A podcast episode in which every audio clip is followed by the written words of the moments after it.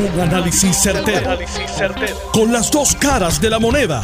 Donde los que saben no tienen miedo a venir. tienen miedo a venir. Esto es el podcast de Análisis 630 con Enrique Quique Cruz.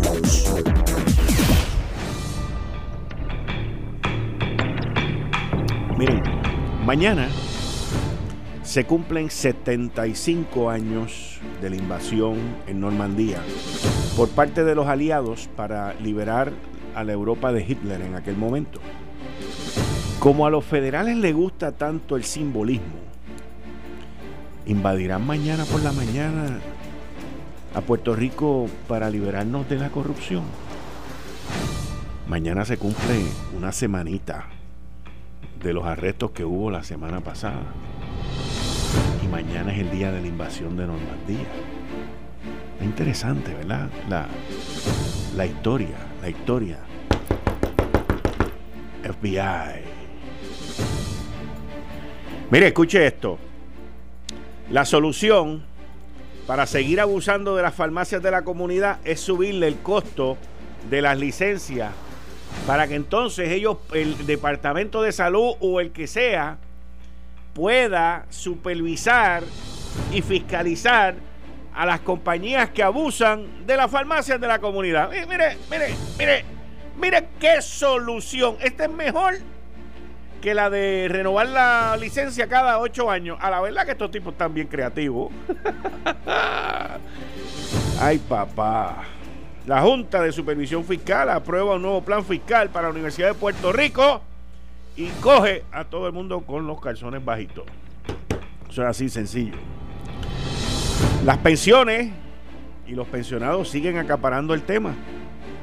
No hay muchas soluciones en el panorama. Tiene usted que decidir. Y vamos a hablar de esto más adelante para orientar también a los maestros que deben estar bien preocupados porque tienen que tomar una decisión. ¿Cómo? ¿Qué tú dijiste? No. Al mismo, del mismo modo, la Junta de Supervisión Fiscal mantiene un silencio sepulcral sobre los acuerdos, las negociaciones que están llevando a cabo. Esa parte es la que yo no entiendo. Pero ahora sí entiendo por qué el gobernador hace casi dos semanas atrás así salió out of the blue, como dicen los gringos, salió así a lo silvestre, porque fue una declaración bien silvestre del gobernador, donde dijo, aquellos que estén negociando con la Junta, no hagan eso, pam, pam. Bueno, ahí está. Lamentablemente muere otra víctima de violencia doméstica y apareció la procuradora de la mujer. Fíjense. Hoy es miércoles 5 de junio con el gabinete de los miércoles, el licenciado Alfredo Ocasio, el expresidente de la Cámara Ronnie Jarabo y el presidente del Senado Tomás Rivera Chats. Me va a llamar ahorita por teléfono, pero viene mañana también. Así que esto y mucho más en Análisis 630 que acaba de comenzar. Son las 5 de la tarde en todo Puerto Rico. Puerto Rico. Hora de escuchar la evolución del análisis con el gabinete de expertos de mayor conocimiento en la radio puertorriqueña. Las fuentes más confiables. Fiscalización sin colores el Estado no puede pagar por la vagancia, el Estado no puede pagar por la ineficiencia, no puede pagar por la indecisión. Con las dos caras de la moneda, siempre en busca de soluciones. Es hora de escuchar a Enrique Quique Cruz en Análisis 630. 5 y 4 de la tarde de hoy miércoles 5 de junio del 2019. Tú estás escuchando Análisis 630. Yo soy Enrique Quique Cruz. Y estoy aquí de lunes a viernes de 5 a 7 en el área metro. Me escuchas a través del FM. Mañana, jueves 6 de junio del 2019, se cumplen 75 años de la invasión por parte de las fuerzas aliadas en Normandía. Lo que se conoce como el D-Day. En, otros, en otras áreas se conoce también como The Longest Day, el día más largo. Y este 6 de junio también mañana se cumple exactamente una semana de el que agentes federales, FBI, desde las 5 y 40 de la mañana estuvieron activos el jueves pasado, donde hicieron tres arrestos y crearon muchísima especulación con lo próximo. La pregunta es, ¿irán los federales mañana simbólicamente a hacer otra invasión? ¿Y por qué traigo esa pregunta? No es para crear ningún tipo de teoría de conspiración ni nada por el estilo. Pero igual que antes de que ocurrieran los arrestos de la semana pasada, días antes, la jefa de Fiscalía Estatal, la licenciada Olga Castellón, destacada en el Departamento de Justicia, anunció que anunciaron que ya su término se le había vencido. Y luego, días después, se anunció, anunció Rosemilia, que se harían ustedes si no no estuviera en Rodríguez, que ella se retiraba. Y dos días después de Rosemilia hacer estos anuncios, vinieron los tres arrestos que ocurrieron la semana pasada. Y hoy sale una foto bien interesante donde vuelve a salir Rosa Emilia Rodríguez en conjunto con el gobernador Ricardo Rosselló en Fortaleza. Esto se, se torna no académico, pero se torna bien interesante porque esta foto, de verdad que hoy como que no me, no me hace sentido. Y le voy a explicar por qué es que no me hace sentido. El gobernador pone en un tuit de que está reunido con Rosemilia Rodríguez, la secretaria de Justicia, Wanda Vázquez, y eh, otra persona más, que no la mencionan aquí. Y el tuit dice que están atendiendo temas sobre acuerdos de colaboración y le pone hashtag seguridad. Pero ¿qué pasa? Que en esa foto no está ni el secretario del Departamento de Seguridad Pública, que es la persona a cargo de seguridad, Wanda Vázquez no tiene nada que ver con seguridad, digo, en, el aspecto rutinario y diario. Ella está a cargo de la justicia, del Departamento de Justicia, que es meter preso a la gente. Rosemilia está acompañada por otra persona que nadie le identifica, pero tampoco está ahí Douglas Leff, que es el que hace el trabajo investigativo. Pero tanto Wanda Vázquez como Rosemilia tienen algo en común y es la investigación que se llevó a cabo con los arrestos que ocurrieron la semana pasada. Me tengo que preguntar que si los temas tienen que ver con seguridad, porque el Departamento de Seguridad y su secretario no están presentes en, ese, en esa reunión, que la foto tiene fecha de hoy a las dos y cuarto de la tarde. Y cuando yo vi esa foto y veo que los que se supone que estén sobre la seguridad de Puerto Rico no están, pero veo que las dos jefas de fiscalía estatal y federal están ahí, que fueron las mismas dos que estuvieron juntas la semana pasada durante los arrestos, pues entonces yo digo, montra, y mañana es la invasión de Normandía. Y tanto Rosemilia como Douglas Leff dijeron que venían más arrestos. como a ellos les gusta tanto los simbolismos esto Vamos a ver qué pasa. Pero la foto, el momento, todo me llamó muchísimo la atención. Especialmente, repito, como las personas que tienen que ver directamente con la seguridad del pueblo de Puerto Rico no están ahí, no están en esa foto. Sí están las personas que firman los acuerdos de colaboración, pero los que lo implementan no están. Además, si hubiesen estado expandiendo el, si hubiesen estado expandiendo el, el, acuerdo de colaboración, podríamos entonces decir que, que ese acuerdo pues quizás se iba a expandir o qué iba a pasar. Miren, estamos todos en espera y mirando a ver cómo se sigue desenvolviendo todo esto. Hoy, un día como hoy, hace 75 años atrás, esto es una historia que, se, que vi hoy en el periódico, en aquel momento el que era el, el, general Eisenhower eh, le escribió una carta a su esposa.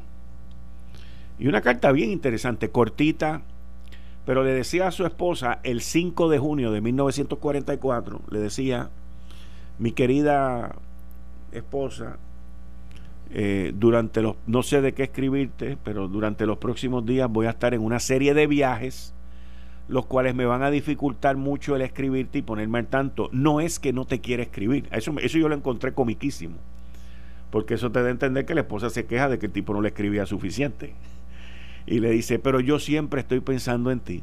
Tengo una foto tuya en este cuaderno en mi oficina y tengo una al lado de mi cama. También, siempre, todo el tiempo te estoy mirando y pensando en ti. Te quiero, Ike. Una carta muy bonita, pero a la misma vez con una serie de interrogantes porque Eisenhower sabía lo que iba a suceder. Él era el que estaba llevando a cabo gran parte de todo este liderazgo de militar en contra de los alemanes de Hitler y la invasión de Normandía en menos de 24 horas, lo más probable que esa carta se estaba escribiendo, pero no podía darle ningún detalle. Lo que le estaba diciendo a su esposa era que iba a estar bien ocupado en una serie de viajes que no iba casi a poder escribir. Pero que ella recordara que él la quería mucho, que la adoraba mucho y que la tenía siempre en su pensamiento. Interesantísimo cómo este militar, que luego terminó siendo presidente por ocho años por el Partido Republicano, pues eh, antes de ir a la batalla, se encargaba de todos aquellos sus seres queridos, dejarles saber que él no iba a estar eh, e, en contacto con ellos tan a menudo como lo podía hacer. Y mañana, mis queridas amigas, amigos, eso es lo que se celebra. Muchas personas van a Normandía mañana, en Francia, y van a estar allí y van a conmemorar eh, esa invasión y los miles y miles de personas que murieron. Spielberg y, y este artista que se me fue el nombre ahora, pero hicieron una película sobre el, día de la invasión de Normandía, que para mí ha sido una de las mejores películas que yo he visto, dirigida por Steven Spielberg. Y tengo la foto del artista, pero no me acuerdo de la hora. Eh, y mañana pues veremos, no solamente en Puerto Rico, pero alrededor de la prensa, nosotros tuvimos veteranos que fueron a la Segunda Guerra Mundial, que estuvieron allí, y, y estaremos conmemorando ese día. Así que, continuando con los temas, la situación con las farmacias de la comunidad y las distintas organizaciones de farmacias locales, de pequeños negocios, pues están siendo atropelladas están siendo atropelladas por aquellas empresas que son los que manejan los, los planes de farmacia, de medicina, de distintos planes médicos en Puerto Rico. Y aquí en Puerto Rico hay una enfermedad muy peligrosa en la política que es no atreverse a hacer lo que hay que hacer cuando hay que hacerlo. Lo mismo pasa con los planes médicos que dan servicio en mi salud, lo mismo pasa con los planes de farmacia que le dan servicio a mi salud y, que contratan a estas farmacias de la comunidad. Esto estamos hablando que son empresas locales, son el corazón, ¿ok? Gran parte del corazón de la economía de Puerto Rico, porque aquí llegan miles de millones de dólares de Medicare, Medicaid, de los planes médicos es una industria billonaria con B de bruto, burro y de mal administrador. Y los políticos no se atreven a meterle mano a los problemas. Y alguien viene con esta grandiosa solución de, bueno, pues vamos a aumentarle a las farmacias la, la, la licencia, el costo de la licencia porque necesitamos, escuchen esto, que aquí es donde la bola la botan hasta China. Aunque haya una guerra comercial, hasta China. Y dicen, pues vamos a aumentarle a toda la farmacia el costo de la licencia para poder recaudar 500 mil dólares adicionales para entonces formar una oficina gubernamental que sea la que vele, la que fiscalice a estos monstruos que están pisoteando, arrastrando y destruyendo a las farmacias de la comunidad, a las farmacias puertorriqueñas. El artista que se me había olvidado el nombre, que filmó la película esta de la invasión de Normandía y del día más largo y todo esto, es Tom Hanks. Una película buenísima, que va en busca de unos hermanos. Eh, así que se las recomiendo. Entonces, según una de mis fuentes, gracias Francisco por lo del artista, así que fanático del cine, según una de mis fuentes me dice que la otra persona que está con Rosemilia es su asistente cercano que se llama Timothy Henwood. Es el asistente de Rosemilia, fiscal a cargo del caso de los fantasmas. Y están allí hablando de seguridad. Ve lo que yo le digo, lo importante que es uno analizar las fotos gracias al que me envió esa información. Muchísimas gracias. Así que, volviendo al tema de la, de la farmacia, pues vamos ahora entonces, para regular a los PBMs, a los PBM, establecer una oficina gubernamental que nos va a costar 500 mil pesos y no va a resolver nada porque es que no se van a atrever a hacerle nada a estos mogules que están aplastando a las farmacias de la comunidad. Miren con lo que tiene que bregar la farmacia de la comunidad. Ahora con que la grandiosa idea de subirle las licencias, un costo más, van a tener que bregar con la subida de la luz porque la luz va para arriba que se las pela y de eso voy a hablar ahorita, más todos los demás permisos. Cuando uno entra a una farmacia, uno ve como 500 permisos y cada uno de esos permisos debe costar como 20 o 50 o 100 pesos. Y uno sigue sumando y sumando y sumando. Y se siguen pasando por la piedra a todo esta pequeño, a toda esta industria de pequeños negocios en Puerto Rico. Cuando lo más probable es que las PBM tienen exenciones contributivas, hacen lo que les da la gana, bueno, y el pequeño comerciante pillado, arrastrado, pagando luz cara, agua cara, seguros caros, todos esos permisos, que si bombero, que si el fondo del seguro del Estado, que si el otro, que si el de resbala, que si pa' aquí, o sea, ¿quién puede meter mano aquí en esta isla? ¿Quién puede tener un negocio exitoso? Si, si no es el mogul el que te está aplastando, el gobierno le da las herramientas para que te aplaste también. Si el problema no es buscar 500 mil pesos, eso no es el problema. El problema es crear una oficina de gobierno. El problema es crear una oficina de gobierno para seguir dándole herramientas a las PBM que sigan arrastrando y pisoteando a las farmacias de la comunidad. Y yo me pregunto, ¿cómo nosotros vamos a poder echar para adelante con un sistema tan mediocre como el que tenemos en esta isla? Porque es que esto es, esto es el ejemplo grandioso de la mediocridad. Lo mismo pasa con los planes médicos, que no le meten mano. Lo mismo pasa con lo que hablé ayer con ustedes, de extender las licencias para ocho años porque las filas son largas. Mira, mira, mira, mira, mira, mira, mira. Es que, es que esto es una cosa que, que no hace sentido las soluciones que se presentan, los arreglos y cómo se creen en, su mundo, que es el, un mundo de Wayne's World, en su mundo, pues se creen que con eso lo resuelven. Y lo que están pensando es, ¿a quién es que voy a acomodar a cargo de esa oficina? Y lo vamos a hacer con un cargo a 10 años y le vamos a poner un ayudante especial y le vamos a poner un ayudante de prensa y le vamos a ayudar esto y le vamos a poner aquello y vamos a alquilar unas oficinas también. Eso no va a dar con 500 mil pesos. Eso no va a dar. Y el secretario de salud,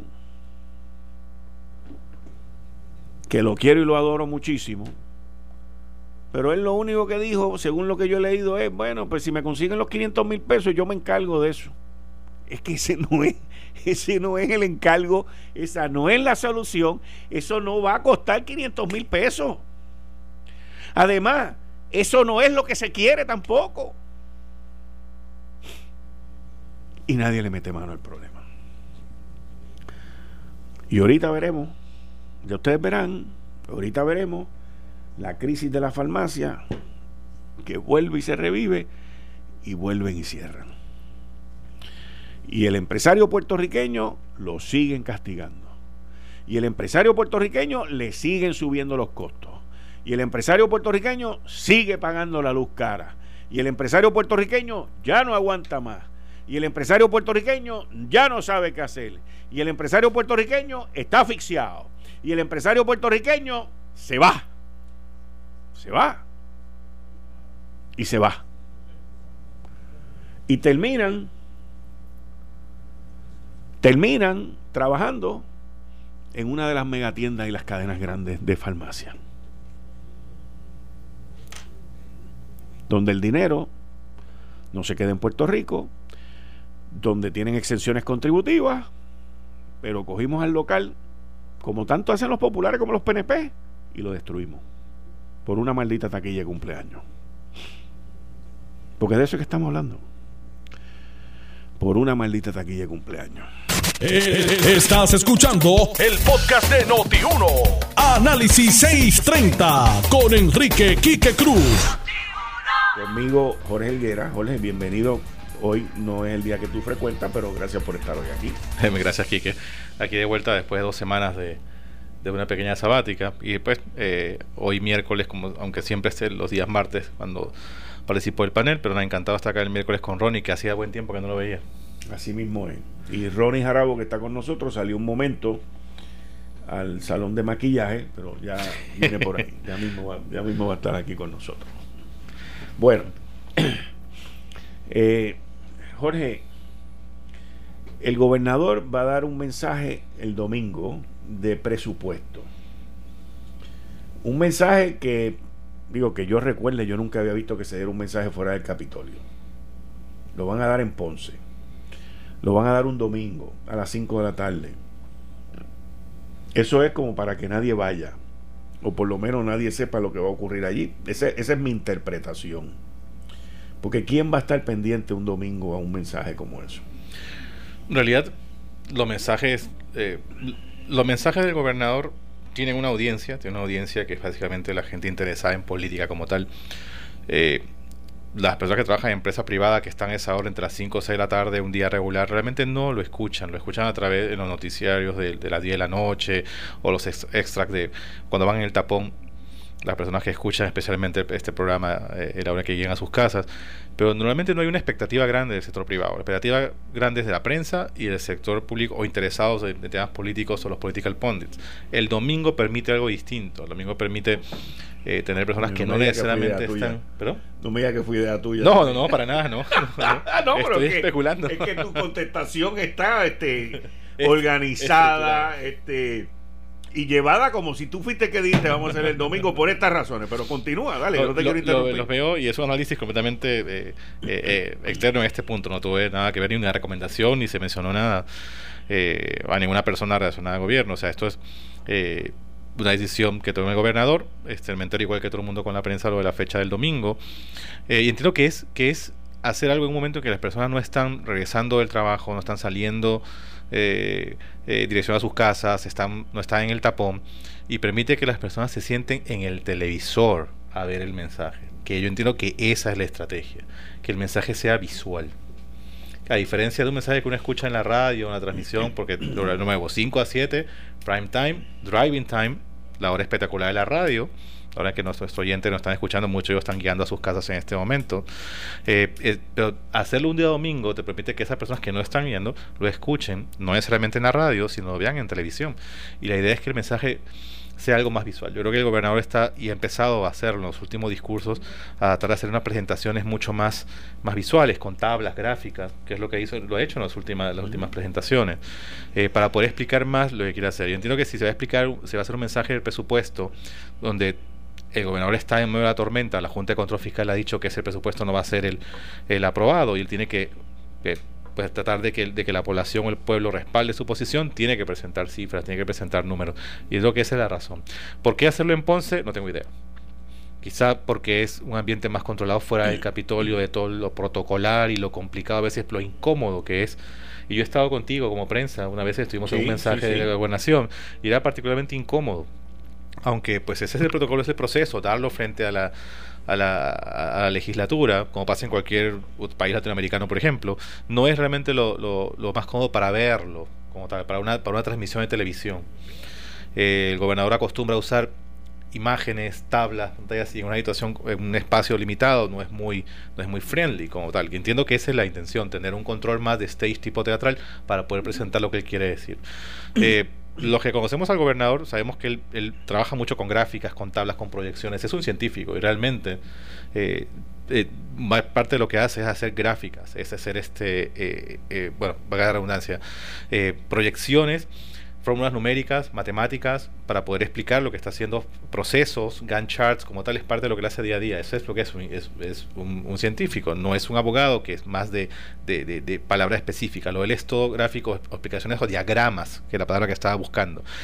Y quizás lo que necesita o lo que quiere hacer es presentar eso a la gente. Y creo que sería una algo bastante acertado. Algo que, que esta administración ha fallado mucho es en el poder comunicar a la gente realmente lo que la administración está haciendo. Una cosa es difundir, diseminar información. O sea, yo hablo, pero si no hay nadie que me escuche y mi mensaje no ha tenido un emisor y un receptor y un feedback, no se cierra el ciclo de la comunicación. lo que yo entiendo, estoy de acuerdo contigo, by en, en términos de la falla, en términos de comunicación que esta administración ha tenido. Pero yo también creo que la centralización de la comunicación, no de la comunicación, la centralización del mensajero, yo entiendo que ha perjudicado mucho la el que lo que la administración ha logrado se disemine. y, te voy a, la, te voy a decir cómo. Desde el primer día que esta administración ganó, el que diseñó las comunicaciones, todo era alrededor del gobernador Ricardo Rosselló. Y que salga si es posible todos los días a una conferencia de prensa. Y era él, y todas las noticias las da él, y todo lo hace él, y todo es él, y todo es él, y todo es Todavía es así. ¿Y qué pasa?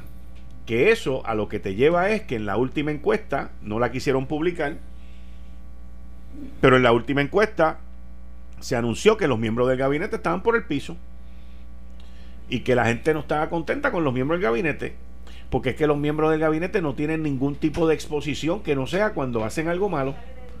Exacto. Pero cuando hacen cosas buenas, pues tampoco. Y yo entiendo que ahí se ha fallado porque tú puedes tener a un secretario dando una buena noticia con el gobernador al lado, dándole el último puntillazo, pero que todo lo anuncie el gobernador. Mira, como ayer, por ejemplo. Te voy a dar el ejemplo. Ayer le anunciaron, que yo entiendo que es una tremenda noticia para Puerto Rico, Ayer anunciaron que Hyatt Regency va a, traer su marca de vuelta a Puerto Rico. Y alguien, yo no sé quién, dijo que era la primera vez que vería un Hyatt Regency para Puerto Rico. Pues eso no es verdad. no es cierto. Hyatt Regency estaba en el Cerro Mar. Eso era un Hyatt Regency. Y Dorado Beach era Hyatt también Regency, porque en aquel momento la marca más top que tenía Hyatt era Hyatt Regency. Ahora existen otros Hyatt más arriba que el Hyatt Regency. Existe el Hyatt Park, el Hyatt no sé qué, el Andaz y el otro y el otro. O sea, ellos han ido creando otras marcas porque lo que era Hyatt en la época que Hyatt estaba aquí y lo que viene ahora son dos compañías completamente distintas. En aquel momento era la familia Pritzker y era una empresa privada. Ahora no, ahora esto es una empresa pública. Y qué bueno que viene Hyatt para el área de Coco Beach y que van a hacer seis hoteles allí, todo ese tipo de cosas. Eso es, espectacular. Pero. Yo recuerdo la época de Fortuño. Eh, Fortuño salía muy poco en entrevistas o en conferencias de prensa como tal. Más salían otros secretarios o el, o el secretario de la gobernación. Eh, lo mismo con Alejandro García Padilla, o sea, sus apariciones públicas sean limitadas. Eh, en este caso, tenemos un gobernador que sale dos, tres veces por semana en conferencia de prensa o en Facebook Live o, se dirige a la gente con frecuencia. Entiendo que es parte de una estrategia como tal electoral de, tener esto, un, un, gobierno de ocho años, desde el primer día que empieza el gobierno. Es que, es que sí, pero si quieres tener ocho años, tampoco tú puedes coger un pollo y ponerlo en el horno todo el tiempo porque se te va a quemar. El problema es ese, que cuando comienzas a hacer conferencias de prensa o presentaciones en público con mucha frecuencia por temas que no son necesariamente críticos, cuando llega el tema interesante la gente se cansó, se produce el clutter, o sea, ya se cansan de ver al gobernador saliendo mucho y entonces no escuchan o no le prestan atención al tema importante que es el que, tienen al frente. Es algo que, que sí sucede en la administración, o sea, hay demasiados noticias presentadas por el gobernador que no se mete, podrían, podrían haber sido perfectamente presentadas por un secretario, por un jefe de agencia en otro momento. Eso sé. Y también está la otra parte, ¿no? que el pensar que si yo voy a comunicar esto, a la gente le interesa escucharlo. Y en esta época de las redes sociales, donde la attention span se reduce a segundos, donde estamos todos bombardeados con una cantidad de información, especialmente una población, la población de nativos digitales que ya están en los 40 años, los millennials. Eh, comunicar algo implica el que tú logres atraer la atención y despertar el interés de la persona a lo que estás, estás diciendo. Si la noticia es eh, la agencia federal eh, aprobó tantos billones de dólares para tal proyecto X5125X, si yo no sé que ese proyecto X5125X me beneficia a mí como ciudadano, no le voy a dar atención. Es una noticia más. Y se pierde en la avalancha de información que a lo mejor sí atrae mi interés y dejo de escucharlo. O sea, que hay en comunicación, sobre todo en esta época, la gente de comunicaciones del gobernador tiene que entender que no todo lo que yo digo le interesa a la gente o lo entiende. Hay que quitarse los sombreros de, pues yo soy abogado, así que yo estoy hablando de esta ley, que todo el mundo entiende lo que es la ley, la gente no sabe lo que es la ley. O sea, incluso cuando eh, eh, viene la parte de la, de la campaña política como tal, como sucedió como sucede cuando, cuando comienzan a discutir los, eh, los acuerdos o lo que tienen con la Junta de Control Fiscal. ¿no? Se, se habla de la perspectiva que todo el mundo entiende lo que estamos haciendo con la Junta y la gran parte de la población puertorriqueña no entiende lo que es un bono. Pues, si no se han explicado los conceptos básicos, no se puede lograr que, este, esta información permee quede en la cabeza de las personas y provoque una reacción positiva hacia la administración. Es uno de los retos grandes que la, que la administración Rosselló tiene en términos de comunicación. Comunicar, no solamente difundir información o difundir propaganda. Porque cuando la, comunicación se hace muy política, entonces se convierte en propaganda y la gente más joven reconoce eso en el aire. Están, yo tengo personas de 21 años que me hablan de Goebbels, que jamás en mi generación, a menos personas que estaban más envueltas en lo que es comunicaciones, entendía o conocía los principios de propaganda. Ahora lo reconocen lo reconocen y dicen, no quiero ser manipulado, no quiero que me vendas esta información, quiero que me convenzas, que me persuadas, trabajes comunicación persuasiva, no que intentes eh, eh, tergiversar lo que digo o usar falacias lógicas para poder convencerme de algo. Eso, ese es el reto. Sin embargo, las comunicaciones de, tengo que decir, las comunicaciones de Fortaleza han mejorado muchísimo. Entiendo que, empezaron con un, plan Blitzkrieg los primeros este de, los primeros meses de la administración, que eran todo buenas noticias, espectacularmente ejecutado, sincronizado Luego pasó lo de María y María trastornó todo. ¿no? Ahora que estamos en proceso de recuperación, el gran reto de la, de, la administración a nivel de comunicaciones es poder hacer más con menos, tiene mucho menos presupuesto, menos personal, y poder llegar a la población. Los encuestas, la encuesta del nuevo día que puso al gobernador en unos números que sorprendieron a muchos que pensaban que iba a estar mucho muy por debajo, es en realidad consecuencia de que al, al, gobernador haber sido la cara visible de todas las buenas noticias, eso ha pegado en la gente. Hay algo que el gobernador no dice, que es un vago el gobernador tuitea a las 4 y 30 de la mañana buenos días, comienza, sale a correr a las 4 y 30 de la mañana, tiene reuniones todo el día y en Twitter y en Facebook estamos reunidos con, con, tal funcionario y termina su día en la noche. Eso está perfecto. Eso está bien hecho. Eso está perfecto, pero la sobreexposición le hace mucho daño a los miembros del gabinete. Ronnie, ¿qué tú piensas? Empezamos hablando de que el mensaje es un domingo a las 5 de la tarde en Ponce. Yo dije que eso es para que la gente no vaya y no esté pendiente de eso, porque, o sea, solamente nosotros, los, mismos fanáticos que tú dices que son los que eh, solamente lo escuchan a él durante las semanas, vamos a ser los mismos fanáticos que por cuestiones de trabajo en esta ocasión vamos a estar pendientes del mensaje. Pero Jarabo. Buenas un tardes, domingo, buenas tardes. Domingo a las 5 de la tarde en Ponce. Buenas tardes al amigo Jorge Elguera, que hacía tiempo que no coincidíamos aquí en esta mesa. Y buenas tardes a todos los oyentes de Análisis 630. Un placer estar aquí eh, como todas las semanas. Hay una diferencia de filosofía de educación envuelto en, en, el tema que tú planteas. Hay los que entienden como tú que a la figura principal eh, la debes proteger eh, y no debes sobreexponerla. Y hay otros que entienden que debe estar como el arroz blanco, para que se convierta en una figura próxima eh, a la gente. siempre y cuando, claro, eh, Sean lo que buenas. se comunica, lo que se comunica, el contenido de, de la comunicación, eh, pues sea llevada eficazmente eh, y proyecte bien la imagen del gobernante, porque si el efecto es el contrario, pues la ecuación entonces es mortal, ¿verdad? Durante la época post María vimos en acción eso. Y, y yo creo que ahí, allí hubo sobreexposición. Pero ya se veía la filosofía del que sea que dirige esto la mente maestra eh, de las comunicaciones del gobernador. Supongo que lo que quería es que se viera un hombre en control. Correcto. eh, pero dentro de todo aquello, pues eh, se le fueron las mejores, ¿verdad? Porque la mejor era conseguir con quién pelear, como hace él ahora con la Junta. Ajá. Y Carmen Yulín hizo con Trump en la época post-María. Y la gente de lo que estaba eh, en ese momento eh, Pendiente, digamos. pendiente, pues era de cuál iba a ser la recuperación, cuál iba a ser la ayuda, cuál fue.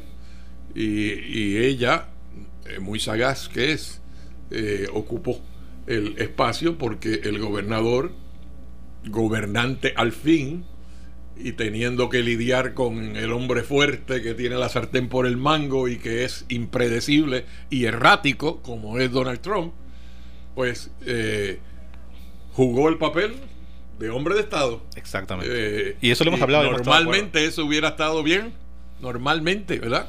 Yo creo que cuando salieron retratados ayer en la reunión de Casablanca se veía más presidencial Rosselló que Donald Trump.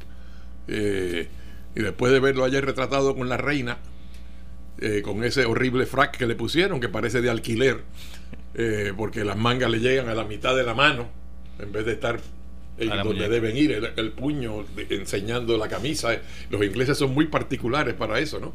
A ver que eh, tú sabes, la sastrería inglesa y el protocolo Sí. inglés es, es puntilloso. Sí. O sea que eso allá yo estoy seguro que cuando los ingleses vieron al lado de su amada reina eh, a este señor que le quedaba corto el frac, porque se suponía que las puntas de la levita bajaran más cerca de las puntas del, del, del, eh, chaleco blanco, ¿verdad? Que es lo que se usa eh, en una situación formal, chaleco blanco y lazo blanco, eh, con el frac. Y él parecía un payaso de circo, francamente. Eh, pues Carmen Yulín le metió mano y entonces ahora como reacción el gobernador también asume una línea dura contra Trump. Yo me imagino que todas esas cosas las discuten en Fortaleza con el, la mente maestra eh, de la filosofía de comunicación. Eh, pero si lo que ustedes critican, pues tiene sus pros y tiene sus contras. Depende cómo salga. Aquí el resultado es lo que va a determinar quién tiene razón. Porque malos resultados, aunque haya estado bien planificado y la teoría sea fundamentada, no sirve. Malos resultados. Pero si hay buenos resultados, eh, yo creo que los números, haciendo referencia a lo que Jorge Helguera decía sobre la, la, la encuesta eh, del nuevo día, pues eh, me parece que los números han estado raros. Eh, el gobernador bajando, no logrando el empuje que quizás él entiende que merece, pero ante el cuadro del Partido Popular, pues entonces él, él sale bien, excepto que si tuviera a Bernier al frente, pues no salía tan bien, era un empate estadístico. Esos son los números. Lo que habíamos dicho aquí, que yo he dicho muchas veces en este foro y en otros, que, que Carmen Yulín es la candidata que él le pidió a los Reyes, pero en vez de llegarle en enero 6, le llegó el 22 de marzo cuando ya se lanzó. Eh, esa es la candidata que lo sube a él en el resultado electoral y baja al Partido Popular. O sea que si los populares... Yo tengo de- mis dudas con eso, ¿viste? No, no, eso es así. Eso es... No, yo tengo mis dudas. Está bien, tú tengo puedes, mis dudas. tú puedes tener tus dudas, y te pero decir- eso es Está así. bien, pero te voy a, y te voy a decir porque tengo mis dudas. Tengo mis dudas por los números del gobernador, no por los de Carmen Yulín. No, no, es que lo que pasa es que ese match, ese enfrentamiento, polariza la elección ideológicamente. Y eso es lo ideal para eh, Ricardo Rosselló o para cualquier candidato del PNP. O sea, esta eh, candidata pues tiene este récord como alcaldesa eh, y cómo va a aspirar a la gobernación o esta candidata tiene estas preferencias o estas afinidades ideológicas. Yo represento la unión permanente con Estados Unidos, yo represento los fondos de recuperación, ella representa el confrontamiento, etcétera, etcétera. Esa es la ideal para el candidato. Ahora, enfrentado a Bernier, vemos que la situación es distinta. Eh, Estás escuchando el podcast de Noti1. Análisis 630 con Enrique Quique Cruz. ¿Qué pasó? El mensaje del gobernador. Y by the way, aparte del presupuesto, porque va a ser un mensaje político, que era lo que estábamos hablando ahorita. O sea, ¿qué podemos esperar de ese mensaje? Jorge, tú me dices Yo- también. Aparte Bueno, del presupuesto. Digo, vamos a, vamos a empezar por el principio. La constitución de Puerto Rico eh, establece eh, la obligación del primer ejecutivo de comparecer al inicio eh, de la sesión ordinaria ante la legislatura reunida en sesión conjunta en su sede, obviamente, en el Capitolio, para hablar sobre la situación del Estado. A ese mensaje no, otros le llaman de estado de situación, que es un disparate. La situación del Estado o la situación del país, copiado naturalmente del modelo estadounidense State of the de Union. State of the Union, ¿verdad? Eh, el segundo mensaje, que es opcional, es un mensaje sobre el presupuesto. Tradicionalmente, algunos gobernadores consolidaron los dos mensajes en uno. Y la misma noche que comparecía el gobernador a dar su mensaje ante la sesión conjunta de la Asamblea Legislativa, Cámara y Senado reunidos en el hemiciclo de la Cámara, llegaban allí las carpetas del presupuesto y se distribuían. Y al otro día o a los dos días comenzaban las vistas, donde comparecía eh, el secretario de Hacienda, el presidente del Banco Gubernamental de Fomento, la presidenta o presidente de la Junta de Planificación, o sea, los funcionarios más importantes y el director del negociado de presupuesto, que después se convirtió en la oficina de gerencia y presupuesto. Ya el gobernador Rosselló dio su mensaje sobre la situación del Estado. Y lo dio en la Cámara de Representantes, como debe ser. Eh, ahora ha optado por ofrecer un segundo mensaje. Que eso, pues, eh, varios gobernadores han optado por esa alternativa. No está obligado a comparecer para ese segundo mensaje ante la Asamblea Legislativa. Podría envi- enviar un informe por escrito. Pero naturalmente los gobernantes políticos quieren aprovechar la posibilidad de tener la atención del país, del mensaje televisado. Y este mensaje hace tiempo que dejó de ser un mensaje ante la legislatura para convertir- convertirse en un mensaje al público televidente. Así que, eh, ¿qué, qué ha ocurrido? Que, que opta, y eso pues todavía no le veo ni pies ni cabeza, porque la excusa de que están arreglando el techo del hemiciclo de la Cámara no, no pega, porque es que allí te está reuniendo la Cámara todos los días allí. Pero yo he visto mensajes del Senado. ¿Qué? Yo he visto mensajes del Senado. Yo me acuerdo No, haber visto en la administración pasada un mensaje del Senado. No, no. Pues, El gobernador puede dirigir un mensaje especial, pero para estas ocasiones siempre es en la Cámara de Representantes. Está bien, pero si la cámara está rota, pues lo hacen en Pero si es que la. Cámara no está rota, es que la Cámara se reúne todos los días allí y el gobernador puede dar el mensaje donde mismo lo dio hace unos meses. O sea, llevarlo a Ponce obviamente es una decisión política. Porque acabo de decir cuando tú Ajá. saliste fuera del estudio que no es obligatorio dar este segundo mensaje, que se puede enviar un informe por escrito. En segundo lugar, pues el contexto en que ocurre esto es el contexto de la lucha con la Junta. Porque eh, ya después de una conferencia de esas reuniones en Fortaleza que tú dices que, que es sobre exposición con los líderes legislativos, decidieron que no iban a darle paso al presupuesto de la Junta, Sí. que es el presupuesto que la ley promesa, la ley federal que es suprema en el sistema, dice que es el presupuesto. Al presupuesto que apruebe la legislatura y que firme el gobernador le llama el presupuesto propuesto, la ley federal. Sí. ¿Ok? Así que, ¿qué decidió eh, el liderato legislativo? Que era una falta de respeto de la Junta haber eh, enviado, rechazado el presupuesto que le sometió a ellos, no a la legislatura, a ellos se lo sometió el gobernador y se lo rechazaron a la soltá. En menos de 24 horas. Sí, una barbaridad. Pudieron haber tenido Sí, un poquitito más de deferencia. Pero eh, ni siquiera lo discutieron con él. Punto. Pa, se acabó. Eh, y entonces optaron por dos, dos alternativas. Uno, el presidente de la Cámara anunció que no iba a haber el presupuesto que enviara a la Junta. Eh, o sea, que lo engavetó. Dos, eh, el Senado. Pues, siempre más proactivo y abrasivo, el amigo Tomás Rivera Chats dijo que lo iba a erradicar por petición y que lo iba a descargar y lo iba a derrotar. O sea, que lo iba a votar para derrotarlo. El presupuesto de la Junta. Y Pero que después hubo un cambio en eso. ¿verdad? no, no, eso es, esa fue la última posición. La última posición entonces es aprobar el presupuesto del gobernador. Sin derrotar el otro. Bueno, sin derrotar el otro, pues no sé, porque ahí lo iban a engavetar en la Cámara y el Senado habló públicamente de derrotarlo. Pero da lo mismo, realmente da lo mismo. Lo importante es que cuál es el mensaje que va a dar el gobernador en Ponce. Es el mensaje sobre el presupuesto, sobre su presupuesto. Supongo que finalmente lo va a explicar.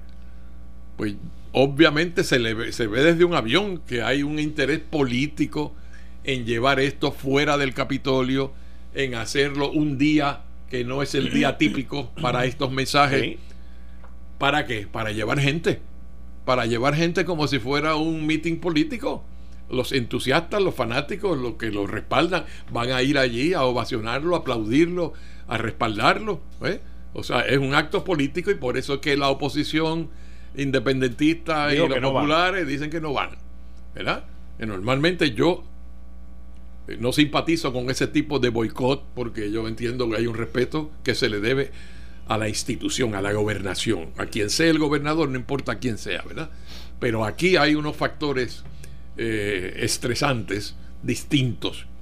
Político. Que, que- sí, políticos. Y ante la acción política Del gobierno, la oposición pues responde políticamente. Políticamente. Pues no vamos, pues no vamos, no nos vamos a prestar a este show, a este teatro, eh, para que con nuestra presencia incluso usted haga política, pues si quiere hacer un mitin político con los que lo respaldan, pues hágalo allá usted. Eh, y eso es lo que va a pasar el domingo. Que eh, eh, realmente, la aunque no tenemos todavía todos los candidatos, ya la campaña comenzó y ya esto es, las hostilidades van a ir subiendo Pero mira, de Bravo, intensidad. Y Elguera, la realidad de todo esto es que el presupuesto vigente hoy Es el que impuso la Junta el año es pasado. lo mismo. Sí, Es lo mismo, es lo mismo. Sí, sí, pero hay una lucha por el presupuesto Ah, no. porque, porque la Junta le, le tumbó 570 millones al presupuesto que el gobernador sometió y él entiende que él hizo unas economías en la administración para poder hacer las cosas que él quiere hacer. ¿Y sabes qué? ¿Qué? Es verdad que las hizo. Yo estoy seguro que sí las hizo. Y, y aumentaron los recaudos también. Bueno, entonces había con qué pagar eh, el bono de Navidad, con qué pagar las pensiones al actual nivel, ¿verdad? Eso es o sea correcto. que eso, pero la Junta tiene un prejuicio sobre una filosófico, filosófico, por su bueno, el, el trasfondo empresarial y, y de banqueros de finanzas que hay como miembros de la Junta, no miran de la otra manera, miran Yo, fíjate, de esa manera. entiendo tu punto y mucha gente piensa igual que tú. Por otro lado, yo creo que hay que darle un poquito de peso. Que cómo es que dice esa frase que la mujer del César no solamente tiene que serlo, pero la apariencia de la honestidad, sí. ¿verdad? Y yo creo que aquí juega mucho eso. Porque como todavía no hay un plan de ajuste aprobado, todavía no todos están negociados, todavía no todos están on board, pues tú no puedes estar gastando y haciendo 20 malabares como que aquí el dinero no se acaba. ¿Entiendes? Porque en No, no, algún pero momento... no es eso, porque me, me parece a mí que aquí hay un asunto de justicia, que hay un asunto de, de que el gobierno ha tomado acciones de economías y recortes para poder hacer eso. Sí, y le ha dado una prioridad pero... económica, no solo de justicia, sino económica, porque es una estupidez económica en una economía en contracción y lo sigue siendo, aunque hayan aumentado lo los sigue recaudos. siendo. y tú recortas el poder adquisitivo de esa parte de la población al reducirle las pensiones, pues eso es muy mala política económica. Vamos a echar todas las demás cosas a un lado. Es mala política económica recortarle ahora porque eso que ellos no reciban, no lo gastan. Y si no lo gastan, no compran. Y si lo que ellos no compran, los que venden no venden, y van a aumentar el desempleo y van a bajar los recaudos. Bajan los recaudos porque la gente gana menos, porque ellos compran menos, porque la Junta le cortó las pensiones. O sea, es, es una cosa tremenda, ¿no? Pero de- detrás de todo eso que se da entonces el drama de la negociación entre la Asociación de Que Maestros. ese es el próximo tema. Ah, bueno, pues. Ese es el próximo es- tema. es dentro síguelo. de ese contexto, de ese escenario, Síguelo. es que se da la sorprendente. Pero no es con la asociación y los maestros nada más. Ellos están negociando con un montón de, de otras, de otros, con Claro, los con jueces, los bonistas, con con el otro, con el los otro. O sea, aquí hay de montones de- de pensionados, distintos grupos de pensionados que se están. Mira cómo a los jueces los van a meter ahora también en lo del seguro social. o sea, aquí hay muchas negociaciones que se están llevando a cabo. Y tú sabes cómo le cae eso a- al gobernador que convocó a un Frente Unido para oponerse a la reducción de las pensiones. Como un golpe en mal sitio, como una patada en un lugar muy privado. Entre las piernas. Claro, porque es que, eh, para colmo, en el, en el caso de, de, de la Asociación de Maestros, ahí dice una cosa que yo no entiendo todavía y tengo que ir a buscar mi texto de promesa para ver dónde es que está eso. Que negociaron el convenio colectivo Por cinco años. con la Junta. Por cinco Pero con la Junta. Con la Junta. Pero ¿quién es su patrono? La Junta. La Junta será quien manda en Puerto Rico, pero su patrono es el Departamento de Educación. ¿Con quién usted va a negociar el convenio colectivo? O sea que eh, yo creo que eh, eh, está todo dentro del enfrentamiento de la Junta y el gobierno. Y si después de haber perdido el caso de Noel Samot con la juez Laura Taylor Swain para nombrar un síndico y apoderarse Ajá. de la Autoridad de Energía Eléctrica, ahora pueden negociar un convenio colectivo. Sí. Aquí ha habido un golpe de Estado y no nos dimos cuenta. Lo ha habido. La y- toma de control entiendo- total. Y yo entiendo que quien dio el golpe de Estado fue el juez Torruella en su famosa decisión donde dijo que la Junta tenía una serie de poderes que no los había ejercido. Y eso está allí, eso está allí. Pero ese que tú, tú crees que ese está allí, el de negociar los convenios colectivos. Él no dijo. Él, lo, él, lo- él, él dijo, aquí la Junta tiene una serie de poderes que yo no entiendo por qué no los han ejercido. Y, y, y, y arranca, y de ahí para acá, todo esto ha cambiado. Porque al final, si van a ir a corte con la jueza Laura Taylor Swain, la realidad de todo esto es, la realidad, la realidad. El bottom line, como dicen los del norte, es que el único turno al bate que tiene la Junta de Supervisión Fiscal es con el plan fiscal. Ese es el único turno al bate que ellos tienen. No tienen más ninguno. Bueno, ti- No tienen porque de ninguno. ahí sa- surgen otras cosas que son Lo- los poderes presupuestarios son Pues amplísimos. por eso es que te digo. Específico. Pues, pero es con el plan fiscal. Y una vez aprueban el plan fiscal, que lo aprueban ellos, ok, pues eso es lo que va, porque así es como está la ley. Y así los tribunales lo han. Bueno, la junta esa que tan poderosa, tan todopoderosa, No, todopoderosa no, porque en el plan fiscal no estaba lo de nombrar a Noel Samote en la Autoridad de Energía Eléctrica. tiene que ir al del Tribunal Supremo.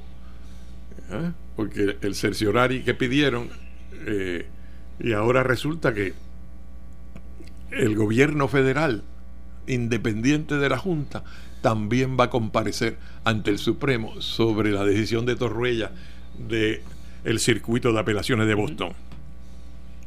Así que yo no sé qué va a decir ese si la Junta es federal o si la Junta es territorial, que fue el issue eh, Sí. traído para anular los nombramientos, ¿verdad?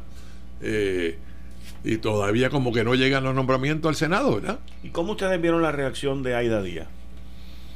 La reacción. La reacción y la comunicación de Aida Díaz de que debió haber aceptado el acuerdo que le ofreció Alejandro García Padilla y todos esos arrepentimientos pasados. Pero ese es un lado, lo de, lo de decir que era mejor lo que le ofrecieron antes, decirlo ahora dilatadamente. Yo me imagino que en el Senado eh, los que fueron mayoría y ahora son minoría, eh, habrán abierto los ojos así, ¿verdad? Ahora, ¿verdad? Habrán dicho, ¿verdad? Sí. Pero porque aquello que le ofrecieron fue dejar las pensiones donde estaban y eliminar todas las bonificaciones y los privilegios y los beneficios adicionales. Y dijo que no, ¿cómo va a ser? Eh, ahora dice que aquello era mejor, pero Yo catalogo, yo catalogué esas expresiones de ella como puramente política. Sí. Porque- No, yo creo que es un mea culpa de otra no, manera. no, no, no, no. Pero- No, pero- es, que, es que el haber eliminado Eso todas- no es lo importante. Sí, es y que tú sabes No. qué es lo importante. No, tú sabes lo por- importante es que, contrario a la convocatoria del gobernador, del Frente Unido, de No, todos yo- los yo- sectores, pues, pues, para defender de la Junta, para rebatir la pretensión de reducir las pensiones. Lo sé. Ella, Sí. supongo que bien asesorada, Pues seguro. mirando al futuro, No, mirando al futuro no. mirando al futuro, Mirando mirando al futuro, mirando porque aquí lo que está planteando es mirando el Ah, Colorado. no, es el Colorado, mirando al futuro de que el Fondo General, que hoy paga todas las pensiones, pudiera no tener viabilidad para hacerlo en el futuro. Eso es lo que está mirando. Y ella quiere alguna garantía. Aunque le den una reducción ahora en la negociación. Ronnie, Prefiere la garantía de que eso se queda ahí Ronnie, en con, el, eso, con la- el sello de aprobación de la Junta. en eso, pero ¿y qué tiene que ver eso con que lo que le ofrecieron antes era mejor, chico? Pero por eso es que lo quiero No echar a un nada lado. que eh. ver. Quiero echarlo a un lado, eso. eso no que- tiene. Lo importante, el No, issue que- grande es si ella va a negociar y otros gremios, como tú dijiste muy bien, Sí. y, y los bonistas y todo el mundo negociando con la Junta. ¿Y dónde queda el gobernador? El gobernador hizo una convocatoria para un Frente Unido para oponerse a la pretensión de la Junta de reducir las pensiones y ella va y negocia una reducción más pequeña de lo que pudiera haber sido a cambio de que le den una garantía de eh, todo lo que ella está negociando, que es bastante complejo, ¿no? Este, pero en el detalle le dan unas bonificaciones, una garantía de un por ciento de tal cosa y de lo otro. Y además la cláusula esa maravillosa que dice si el gobernador eh, se negociara algo mejor, pues entonces eh, lo mejor de los dos mundos. Sí, me dan lo que lo mejor que sea. Pero por lo menos yo garantizo esto. Y se ha formado una guerra civil dentro del magisterio. Y ahí va a haber pleito, yo no sé qué va a pasar. Tratarán de parar el referéndum. Los que no están de acuerdo. Así que eso no se ha acabado, eso es una novela larga. Jorge, Yo creo que la, eh, lo de Aida Díaz tenemos que verlo de, de varios puntos de vista. Recuerden que cuando Alejandro y el Senado y el gobierno popular le hacen la, la acercamiento a Aida Díaz, era la época de salvamos las finanzas, todo va a estar bien. Sea, había, había unos precedentes de que entre todo el 2013 el gobierno popular, especialmente el, el gobernador esperanza Padilla, todavía, decía que todo estaba perfecto, que todo estaba bien, el punto de inflexión de la economía. Yo creo las portadas de prensa de que todo estaba mejor durante un año que se gastó en, en demasía, porque lo que la administración popular literalmente lo que hizo fue vamos a decir que todo está bien para poder entonces quizás sin que nadie nos critique nada. Y después vino el hecatombe que se, que se había anticipado de- de- desde mucho tiempo atrás. Una, muy, una economista muy amiga mía, Rosario Rivera, que es profesora de UPR en Calley, intentó entrevistar a Alejandro García Padilla 2012 sobre eso y él no quiso hablar mucho del tema. Yo recuerdo esas gestiones y un programa de radio de hace muchos años donde se hablaba de eso. Puerto Rico colapsa en el 2015. Y Puerto Rico colapsó en el 2015. La administración popular lo sabía, Alejandro lo sabía, pero decidieron decir que todo estaba bien. Bajo ese ambiente, hasta Fortuño lo sabía. cuando hasta para lo sabía. Sí, Fortunio lo, lo decía también. lo decía, lo decía. Lo decía. Incluso cuando Fortunio pierde, hay gente muy cercana a él que dice, ahora sí se fastidió todo. Pues nosotros teníamos un plan para que esto evitar el colapso, pero los populares no lo tienen. Cuando Aida Díaz negocia esto, piensan que después que el gobernador te dice un año, un año y medio atrás de que todo está espectacularmente bien, de pronto te dice tienes que aceptar esto porque viene el, diluvio, viene, viene el, el Armagedón, el fin del mundo si no lo aceptas, pues no lo, no, lo- no lo aceptan, porque siempre en Puerto Rico existen los dos máquinas, las soluciones de pronto debajo de la manga que salvan todo. eh, que evitan estos recortes en pensiones, que evitan el, colapso. Uno piensa que los Estados Unidos milagrosamente va a intervenir y va a haber un bailout, como mucha gente pensaba que Estados Unidos iba a hacer un bailout a Puerto Rico por la deuda que no pasó. Y creo que la decisión de Aida Díaz y de la asociación va a haber estado influenciada por lo que el mismo gobierno popular les, les acababa de decir 12 meses atrás, que todo estaba espectacularmente bien. Sí entiendo que cuando se reúnen ya años más tarde con la Junta de Control Fiscal, la Junta les dice no hay retiro. Desde el 2017 se está pagando esto en el sistema Pay As You Go. O sea, ya el, los retiros de los maestros, retiros de, los públicos se, pagan del Fondo General. O sea, lo pagamos todos los que tributamos en Puerto Rico. Lo que desde el punto de vista frío no es justo. Porque, porque una persona privada tiene que pagar un, plan, un retiro de un servidor público. O sea, aquí me paga a mí mi retiro? Mi coro 1K, mi retiro no tengo nada, mi seguro social lo pago yo, el gobierno no me paga nada, no, no recibo ningún servicio del gobierno que no me cobren, pero tengo que encima subsidiar el retiro de empleados públicos. Esa es la, la, la posición fría la, la, posición un poco más humanitaria, es decir, pues eso es solidaridad y parte de compartir con esas personas que no tienen la culpa del desastre con que se ha manejado tradicionalmente el sistema de retiro en Puerto Rico de empleados de servidores públicos, sea cual sea, policías, maestros o regulares. Y eh, ahora, pues allá ya se confronta con la dura realidad que en realidad no existe el fondo de pensiones, porque ese es el problema. No es salvemos retiro, retiro está muerto hace dos años. Quedan cuatro centavos. O sea, no queda ya nada. Todo lo que queda.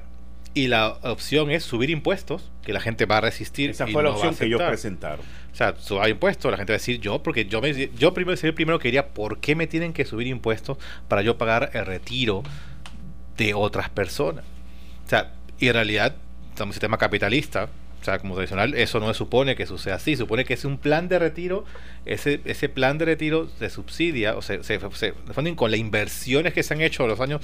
O del dinero como tal que está en ese fondo para poder generar esta riqueza que se distribuye después. Sin embargo, esa actitud egoísta la actitud de que sucede en países como España, donde va a pasar por la misma situación, en Grecia también. O sea, hay varios países donde el gobierno ha tenido que intervenir a usar de los fondos generales para subsidiar los sistemas de retiro, porque a nivel mundial el déficit del sistema de retiro es inmenso. En Estados Unidos ronda por los 500 billones de dólares. O sea, es un problema que, pasa en Singapur y pasa este en, en Puerto Rico. No es único. Eh, pero el subir impuestos trae otra serie de problemas. Pero, mira, mira lo que, Ronnie y Jorge, mira lo, mira lo que está propuesto en, a lo que Aida Díaz este, acordó. Hoy el fondo de retiro lo que le quedan son 4 dólares, 4 centavos por dólar. O sea, eso está muerto, como dice Jorge.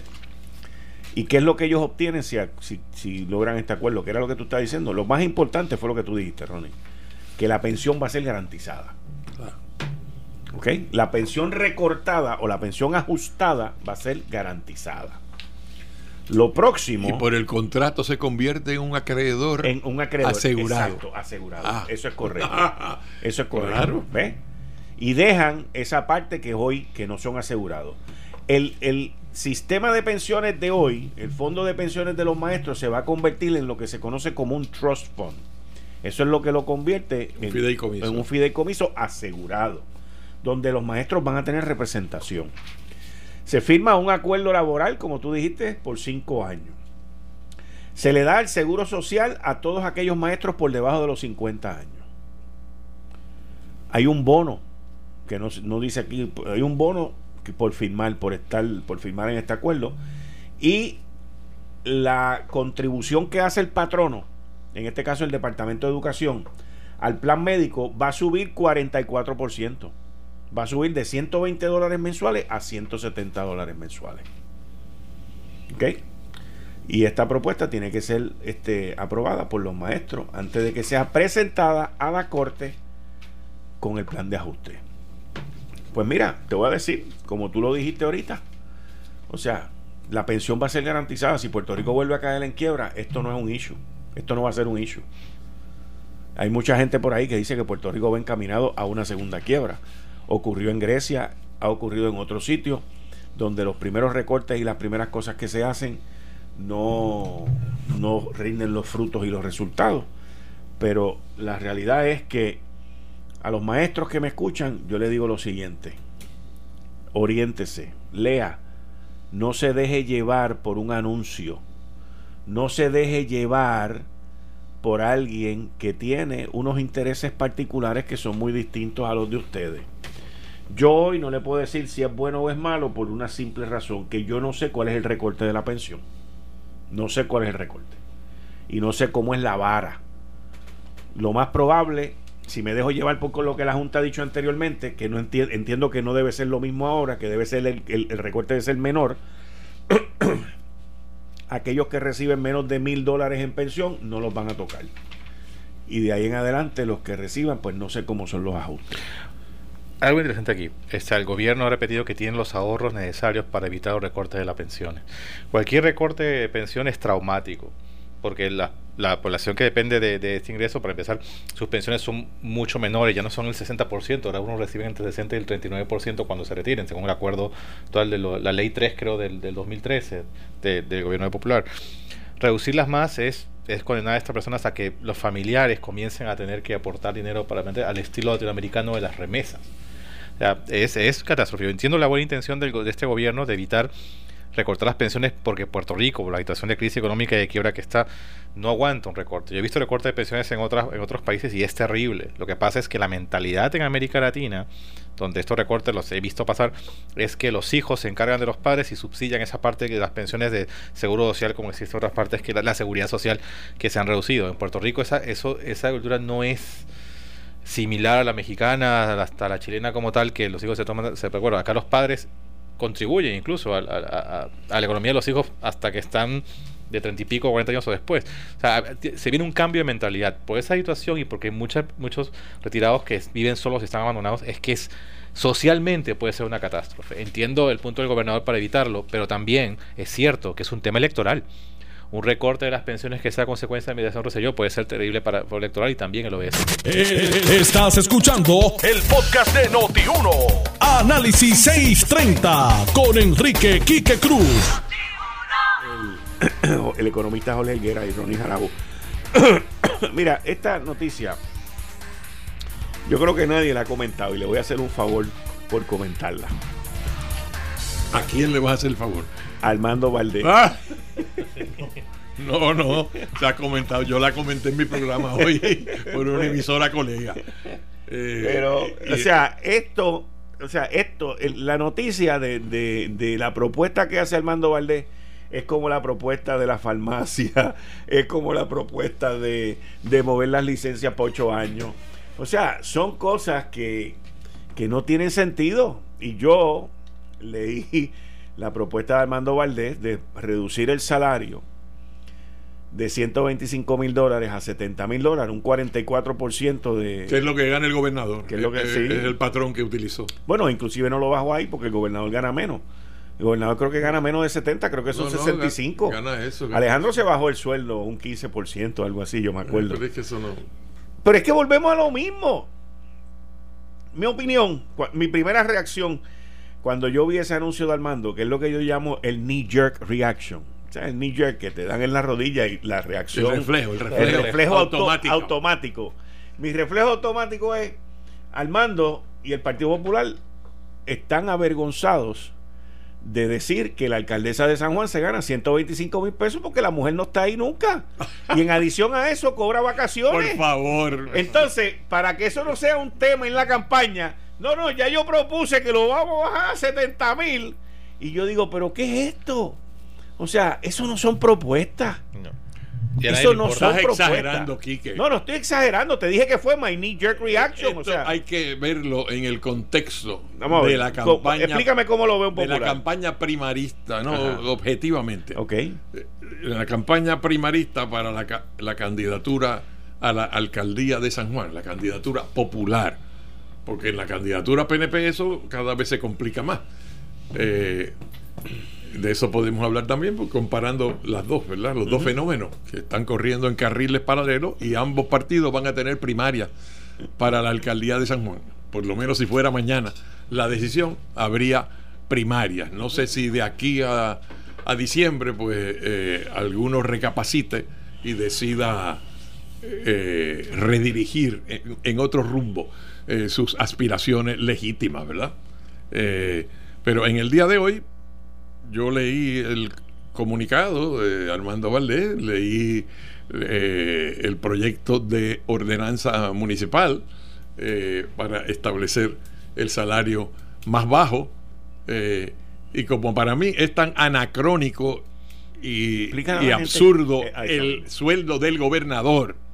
Ah, yo creo que era la propuesta de él también. No, no, el sueldo del gobernador es un mal patrón para uno decir, pues no, no, el, el- el alcalde de la capital debe ganar lo mismo que el, que el gobernador.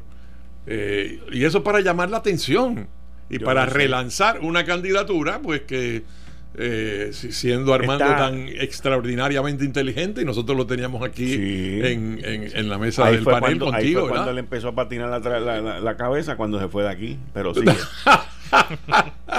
bueno, de todas maneras, eh, creo que estaba buscando la audiencia popular para las primarias. y no era aquí que le iba a conseguir. Era en otro sitio. En otro sitio. La logró tampoco, imagínate. Mira bueno, lo que yo que no sé, pero fíjate, Por está, eso ahí que te en- lo digo. está en la Por candidatura. eso es que te lo digo. Yo creo que, que no va a arreglar nada eso, que el ahorro matemáticamente es tan pequeño Es que, una que- vergü- que es- no es va que- a ayudar en nada. Es que tienen vergüenza por. No por tiene que ver nada con 125 Carmen Yulín esa propuesta, esa Tiene propuesta. vergüenza por pagar 125 mil pesos por alguien que no está. Pero esa- más las vacaciones. Esa propuesta tiene que ver con la primaria con Rosana López. No tiene que ver con Carmen Yulín ni con vergüenza de clase alguna, ¿ok? Eh, y Armando Valdés no es exactamente santo de la devoción ni la alcaldesa de él. O sea, son. Pues sí, por eso, eh, Así eso que- es que te lo digo. Con No. más razón me estás dando la razón. No, que no tienen nada que ver con eso. O sea, eh, pero tú preocúpate de la, de la primaria que se avecina eh, en el PNP. No, yo no me preocupo Porque- por la primaria Ah, del PNP. sí, claro que sí, porque No. el PNP No, aspira porque a que- ganar la alcaldía en San bien, Juan. Pero, pero yo no estoy corriendo en ninguna y primaria, antes- así que y- yo no me preocupo por ninguna Y primaria. antes iba menos, era tu partido, así. Sí, Miguel pero- Romero iba solito y ahora resulta no, ahora lo que tiene es un bonche ahí. que tiene a Eddie Charbonnier y que, bueno, mientras más haya, mejor para él. Eh, fíjate, Sí. Eddie Charbonnier, hoy se habló de Hernández Vivoni y la senadora. Hernández Vivoni. Sí, se mencionó hoy en un programa aquí en esta misma estación. No, pero eso, eso, eso no. Oye, Bueno, yo- yo tengo entendido que Miguel Hernández Vivoni, lo que yo he oído, ¿ok? Y yo entiendo que es muy bien si es lo que yo he oído, y no lo he oído de él, que va a aspirar al Senado. al Senado. Y yo entiendo que ahí. a muchos les gusta a la gente el Senado. Bueno, aspirar, porque mira, mira, mira, mira, mira, mira, mira. La movida, en mi- de- desde mi punto de vista de analista, para Miguel Hernández Vivoni, él siempre ha querido la alcaldía de San Juan. Pero él no tiene ahora mismo la estructura, porque no, no ocupa ningún cargo político. Y quien único ocupan cargos políticos de todos los que están ahí, pues son los tres que se han nombrado hasta ahora, que solamente dos se han lanzado, que son Miguel Romero y Eddie Charbonnier. Porque todavía Zoela Boy dice que lo está pensando y que en agosto es que nos va a dejar saber. Pero muy tentadora para Zoela Boy porque los números la favorecieron muy bien. Y esa, esa encuesta fue buena para Zoe en el sentido de que puede hacer fundraiser y puede levantar dinero y puede montar una estructura porque los números la, la presentan sin ella inclusive haber anunciado.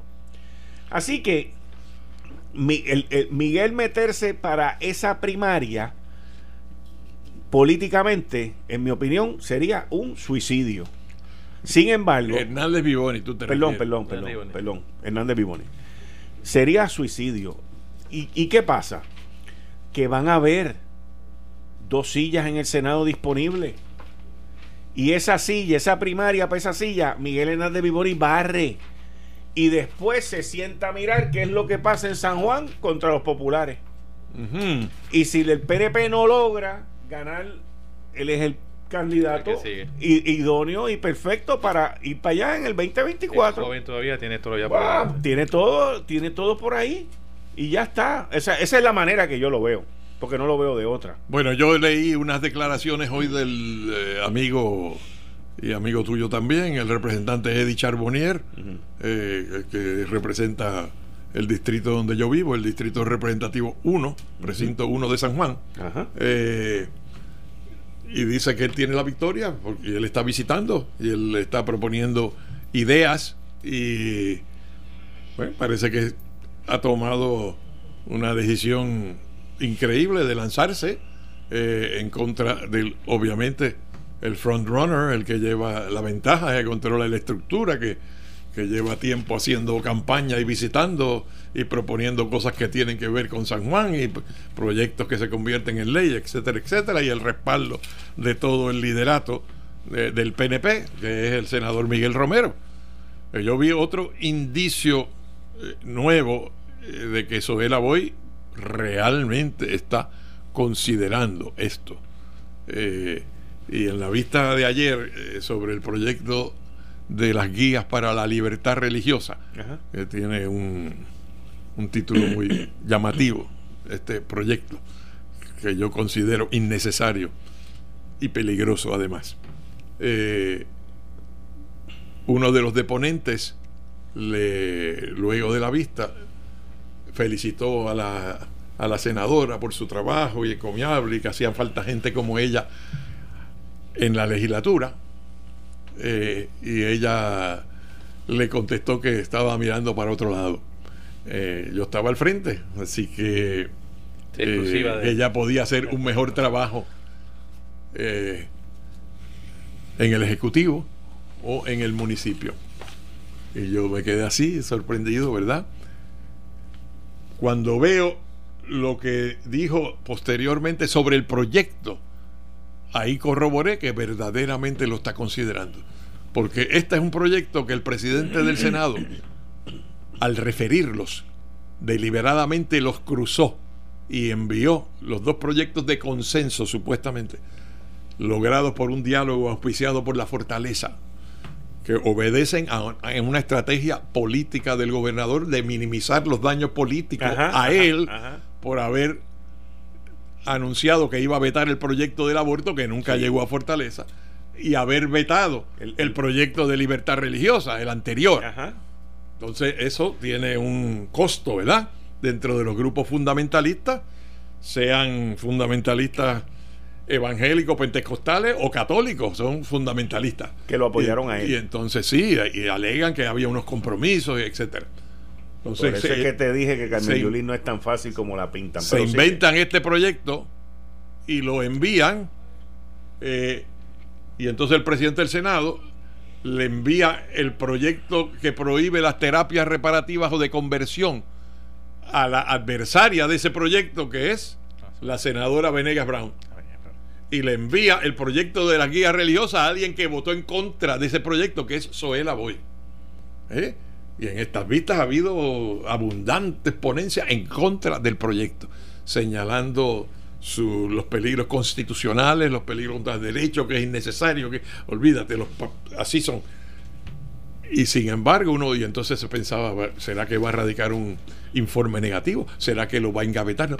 Ahora dice, no, que va a haber un proyecto sustitutivo que balancee los intereses de uno y otro grupo.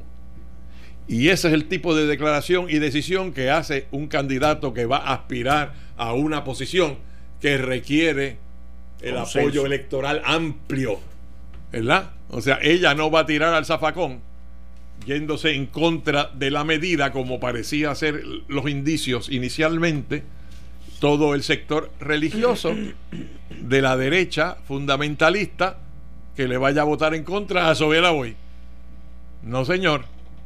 Ella va a competir por ese voto y la manera en que lo va a hacer es llevando al Pleno del Senado una medida alterna, distinta a la que va a enviar desde la Cámara la representante Charbonnier, que no encontró nada objetable ni preocupante con el proyecto según vino de Fortaleza y que le va a hacer unas enmiendas de estilo y lo va a informar al cuerpo y el cuerpo lo va a aprobar. O sea que aquí se pueden cruzar dos versiones del mismo proyecto o el Senado espera que llegue ese proyecto de la Cámara y lo mete en la batidora junto con el proyecto de administración y saca un nuevo proyecto que le llamarán proyecto sustitutivo, porque cuando una medida tiene tantas y tantas y tantas enmiendas que es preferible erradicar un nuevo proyecto, las comisiones informan un proyecto sustitutivo. Así que va a dar un informe positivo, pero en un proyecto sustitutivo o con muchas, muchas, muchas enmiendas. Y eso es un indicio de que mi amiga Soela Boy realmente está pensando. Yo creo que ella, que ella va a correr sí, solo si sus números en agosto los ponen empatados por encima de Miguel Romero. Recuerda que acá hay una situación. Miguel Romero es el mejor candidato como tal, porque es el, el- el más preparado, es un buen ejecutor, o sea, si usted tiene alguna trayectoria. A él le persiguen dos cosas. Le persigue el fantasma de ley 7, que la oposición se lo va a poner desde el primer momento. Y más que nada que no es muy carismático. Él no la escribió. Pero sí, él, él- él- Él era el secretario de el trabajo secretario de en el momento Exacto. en que. Pero en la, la determinación Fortuño, la oposición popular era espectacular. Todos los días salía y trataba de hacer un cantazo. Le pegaron los 30.000 despedidos cuando fueron 11.677 y eso quedó como No, la 11.000 va al final, pero fueron Exacto. 37.000. O sea, pero- No, pero se pegó. 37.000 al momento de los despidos. Eh, yo tengo los números eh, y ¿Tú sabes tengo los documentos que es la del Banco Gubernamental de Fomento. Es la, segunda vez que discutimos de lo mismo Sí, y nunca se olvida. 37 mil llegaron. Claro. Pero, Pero- en el neto, al final, cuando empezaron a coger gente otra vez, Se pues terminaron 11.600. como 12 mil. Pero Pues el daño el- estaba hecho ya. El daño estaba El daño hecho. estaba y hecho eso ya, es un porque todos los despedidos aquellos. Y un excelente trabajo en el Popular. Todavía el día de hoy hay gente que recuerda la. la- Votaron la gente hasta que les había dado empleo Exacto. este Pedro Rosselló. Y, y Miguel Romero, en ese momento secretario del Trabajo, fue, digamos, que el- el- la Pero figura no- no visible. los despidió. Como tal, no lo despidió. Pero- es un asunto de. de- Digo, la política no es de- justa, ¿verdad? Del Jaref, me acuerdo que se llamaba en ese momento, la junta de. Sí, de sí, Jaref, Jaref. Ah, García sí, y este. sí. Y, la más. Pero él era el secretario del Trabajo, él le correspondía entonces ser el que, el que ejecutaba. la Creo que es lo mejor que había en el gabinete. Y lo mejor que el gabinete. Fortuño, era Alguien muy, Romero. dedicado. Excelente administrador excelente administrador y es el mejor candidato para San Juan, que necesita un administrador, sería el mejor candidato. ¿Qué pasa? No es muy carismático. No es, no es un, buen, un- un buen candidato todavía. Y Zoé Lavoy escogió astutamente convertirse en una social justice eh, warrior y poder hacer la bandera de las causas justas como está en, la época del Me Too. Y eso la ha catapultado. Ha catapultado porque se ha No, y, le, y y le además que- tocaron, y le tocaron unas vistas y le Exacto, tocaron eh. unos temas en los cuales ella ha podido sobresaltar su exposición y, ella, estar ella cree en esos activa. temas. O sea, ella cree en los temas de, de, de ejemplo, y es muy liberal. O sea, es de parte del PNP, bastante liberal, totalmente contraria a las posiciones de Naida Venegas o Tata Charbonnier, por ejemplo, en la, en la Cámara. Eh, y en San Juan, que es liberal. Es bien diferente. Exa- en San Juan, que es liberal, esos atributos hacen un candidato mucho más elegible. En una elección general, ya yo vería con más posibilidades en el momento de hoy en San Juan a Zoela Boy frente a cualquier candidato del Partido Popular. La vería segura. Con Miguel Romero todavía podría haber una pelea. En el sentido de, pero en una primaria PNP donde Miguel controla la estructura y ha hecho un trabajo de muchos años como tal, es riesgo para ella correr a menos que los números estén seguros. Yo le digo eso. Ella no ha decidido todavía correr porque está esperando que los números de ella mejoren. Cuando los números mejoren y la pongan igual o mejor, ahí se decide correr. Pero Si que los como que no mejoran, igual o mejor, que ahora no está igual o mejor. Está unos puntos o por sea, que debajo tú, de que tú no, no aceptas el, la encuesta de Nuevo Día, la- a la que aludió Quique. la encuesta del Nuevo Día, Que Los números eran Cuando buenos. publicaron los, los, este, lo- los drafts como tal, Romero que contra Zoé. Romero 37, Soe 30 34. So- Romero tres puntos por encima de Soe con toda la maquinaria que él controla. O sea, y es sin una ella haberse, haberse tirado. Exacto. Ella se va a tirar, en mi opinión, cuando vea que está seguro el camino porque tiene el grave riesgo de correr, perder y este y después no poder quedarse sin nada. Y ahí hay que ver esas consideraciones también, qué candidato tiene más que perder. ¿Quién más puede conseguir colocarse ejecutivo en una futura elección PNP y quién se queda fuera sin nada? Excepto que si la candidata o el candidato no quiere regresar al puesto en que está, eh, entonces Que puede ser No, el caso no. de ella. no puede Que no quiera volver pierde al Senado, tanto. exacto. No hay tanto riesgo. Exacto, Porque puede ser si yo prefiero no, no regresar aquí y quisiera otra opción, Ahora, eh, So- esa no sí. sería Ah. un elemento decisivo exacto. En, en la decisión. Atributos de Zoe, Zoe cree lo que dice, o sea, lo que, lo que ella ha defendido en el Senado y las posturas que toma son de ella de, de mucho tiempo atrás. La gente reconoce dice que ella realmente es así de liberal, o sea, o sea que no está fa- falseando algo, sencillamente encontró oportunidad de esas causas justas en las cuales ella cree que son muy mediáticas, como el asunto de violencia contra la mujer, etcétera. Estamos en una época especial para eso y la ha catapultado. Por ella hay gente de izquierda, gente independentista, gente popular que dice que votaría por ella por esas posturas nada más como tal. O sea, y además que es increíblemente carismática, una mujer guapa, que esa cosa influye mucho en elecciones también. O sea, y es peligroso para una expectativa de, de una Rosana, por ejemplo. Te digo que le gana con la mano izquierda y sin mirar. Que en el caso de Miguel Romero sería un poco más complicado en el asunto de la ley general. Ahora, en las primarias, ahí es donde se va a discutir esto. Si ella decide correr, le complica mucho la vida a Miguel Romero. Mucho. Y, y te digo, y no subestimaría tampoco a Charbonnier. Charbonnier ha hecho el trabajo, ha caminado desde el primer momento. Lo que es precinto uno cuando en la época de María, todo lo que es viejo San Juan, tantos residentes como comerciantes de Viejo San Juan lo adoran por todo el trabajo que hizo para tratar de que reconectaran la luz a Viejo San Juan por la estrategia que era para el turismo en esa área. Hay mucha gente que ha comentado que van a votar por él, en precinto, especialmente en Viejo San Juan. O sea, él ha caminado, él ha recorrido, él ha establecido buenas relaciones, es muy carismático, es simpático también es buen candidato. De los de Kissing Babies y Shaking Hands y ese tipo de cosas que, que Miguel no lo es tanto. Yo veo acá una situación sumamente interesante. Un candidato que tiene que mejorar su carisma con la gente. O sea, tal que Miguel Romero, una candidata, como Zoe que tiene que reforzar en caso de una primaria los puntos débiles que tiene, ya hablando ya de, administración municipal, otros temas más serios. Y un Eddie Charbonnier que se puede colar por los palos y pues podría sorprender también. Yo no descartaría ninguno.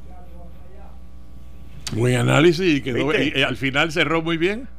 Ahora tendrá llamadas de, y vino con una camisa azul y blanca, ¿sabes? Este, llamarán, gracias Jorge, gracias. Habló bien de los tres y al final no descartamos ninguno. Va a ser interesante y complicado. Va a ser bien interesante. Ella, yo, yo entiendo que ella en, en las comisiones que ha estado y con las situaciones que hemos trabajado en Puerto Rico, eh, los rape kits, por ejemplo, logró el acuerdo con el FBI. O sea, ella ha entrado en unos temas que, que, la han exaltado en los medios y, y, a la misma vez la ha separado del resto del conservadorismo que se espera en el PNP, más ser mujer. ¿Entiendes? O sea, tiene, tiene una serie de, de, atributos, De, atributos que, que, la han catapultado porque todo se ha juntado y todo se ha unido. Pero ella, si tú me preguntas a mí qué yo hubiese hecho después de esa encuesta, yo hubiese salido a buscar, a levantar billetes.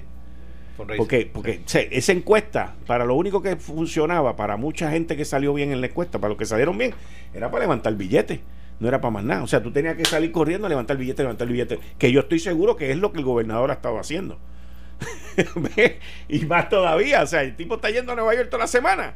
Pues arranca por ahí para abajo, ¿entiendes? O sea, y, esas son las cosas que, porque el, el, el tú anunciar, por ejemplo, la reducción del salario, el tú anunciar la otra, mira, tú, tú has oído algo de Rosana López, tú que estás hablando de Rosana López, tú has oído, vamos a darle el mérito a... Rosana López está usando el librito de Charbonnier que acaba de explicar el amigo está muy activa, está visitando, tiene la estructura, eh, eh, tiene un electorado que ha cultivado por muchos años. Genera simpatía. Por su posición.